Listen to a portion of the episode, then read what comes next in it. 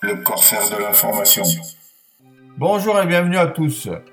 Aujourd'hui, je vais vous parler de ce que j'appelle la prise d'otage intellectuelle. Alors, qu'est-ce que j'entends par là? Ben, C'est lorsque les politiques ou les médias euh, nous obligent à prendre position sur un événement ou un fait. Et euh, c'est d'autant plus grave, c'est lorsqu'ils nous présentent la chose de manière à ce qu'ils nous orientent euh, sur une position qu'on n'aurait pas eu s'ils nous avaient présenté la chose différemment. Alors plutôt que d'élaborer de grandes théories, je vais prendre un exemple auquel euh, on va comprendre très rapidement euh, le fond de l'affaire. Je vais prendre euh, la problématique du voile. Périodiquement, on remet ça sur le tapis pour savoir si on autorise ou non le port du voile à l'intérieur de l'espace public ou même sur la voie publique ou dernièrement on parlait du port du voile à l'intérieur des entreprises privées où on se posait la question de savoir si un employeur avait le droit de licencier une personne pour ce seul motif. Pour nous faire croire du bien fondé de notre réponse, on nous présente cette problématique seulement sous deux angles. Le premier, c'est sous l'angle de la liberté individuelle, et le deuxième, c'est sous l'angle des droits de la femme. Rapidement, on peut comprendre que le débat qui oppose ceux qui placent la liberté individuelle au-delà de tout euh, peuvent comprendre que l'autorisation du port du voile dans quelconque espace est autorisée, car euh, en cas d'interdiction, cela revient à supprimer une liberté individuelle, au cas eux sont très attachés.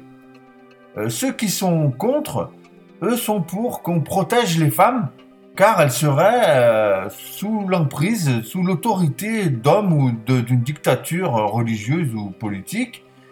Et euh, le fait qu'elle porte le voile est une preuve de soumission qui entrave euh, la liberté et les droits des femmes. Alors voilà comment ce débat devient stérile, puisque on peut légitimement être pour préserver des libertés individuelles et être contre le port du voile pour euh, la protection des droits des femmes. Et c'est en ça que le système se base pour qu'on tourne en rond et que jamais une décision soit prise et que plus ou moins on tolère euh, le port du voile dans l'espace public sans que aucun des courants euh, de pensée puisse être offusqué puisqu'à chaque fois qu'un courant de pensée s'exprime, que ce soit sur la liberté individuelle, eh bien l'autre courant va s'exprimer encore plus fort en disant euh, ceci est une preuve de soumission et vice versa lorsque on va euh, accuser euh, le voile d'être une preuve de soumission, on va agiter le drapeau des libertés individuelles pour nous rappeler que chacun est libre de faire ce qu'il veut dans une démocratie. Avec ça, on pourrait croire que ma démonstration est terminée.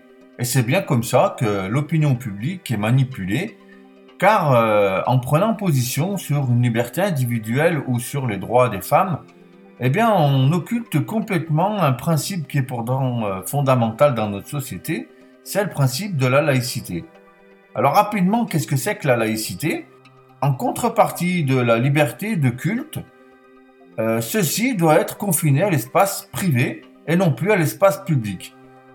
Donc de ce point de vue-là, le port du voile est clairement identifié comme un signe ostentatoire car il identifie la personne qui le porte comme une personne de culte musulman et euh, par son appartenance, elle se dissocie de la communauté nationale et montre une fraction que euh, la République ne reconnaît pas car, comme vous le savez, la République ne reconnaît qu'une seule communauté, la communauté nationale.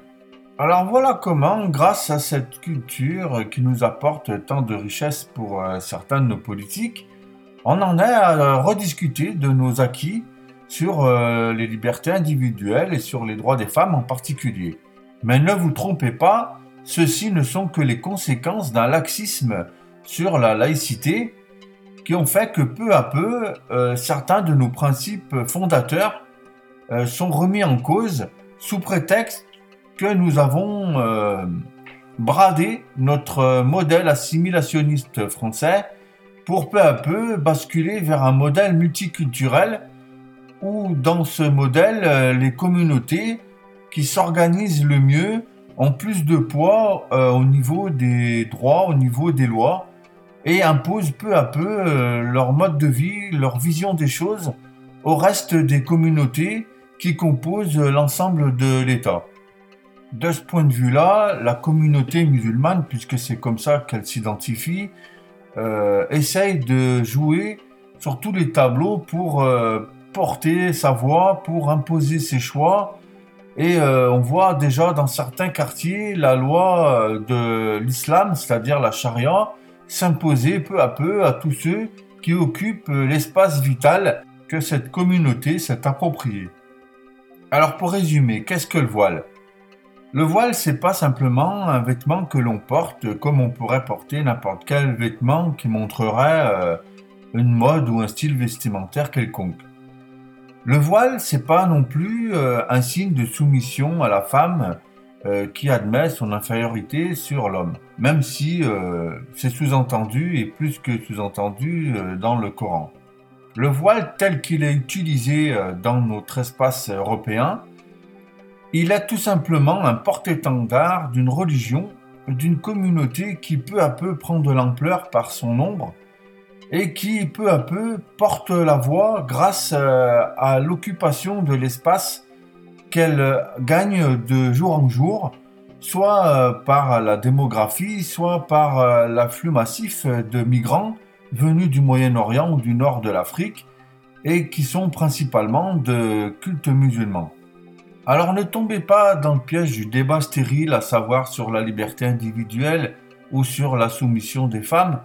Euh, c'est un combat qui a été déjà mené et déjà gagné euh, dans nos sociétés occidentales et euh, cette problématique se pose en interne dans la communauté musulmane.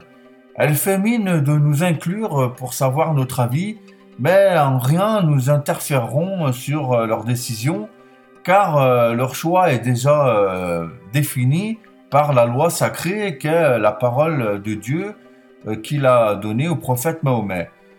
Réfléchissez plutôt à ce qui vous concerne directement à savoir si vous êtes pour ou contre le principe de laïcité, si vous accordez toujours plus de droits à une religion qui n'est pas euh, culturellement, historiquement la vôtre, et si vous acceptez, peut-être un jour, peut-être pas vous, mais vos enfants ou petits-enfants, euh, de vous soumettre à une religion ou tout au moins à une mode vestimentaire ou euh, une norme qui s'imposera peu à peu aux groupes minoritaires, puisque comme vous le savez déjà, cette religion et cette communauté prend de l'ampleur et un jour euh, sera majoritaire dans ce pays.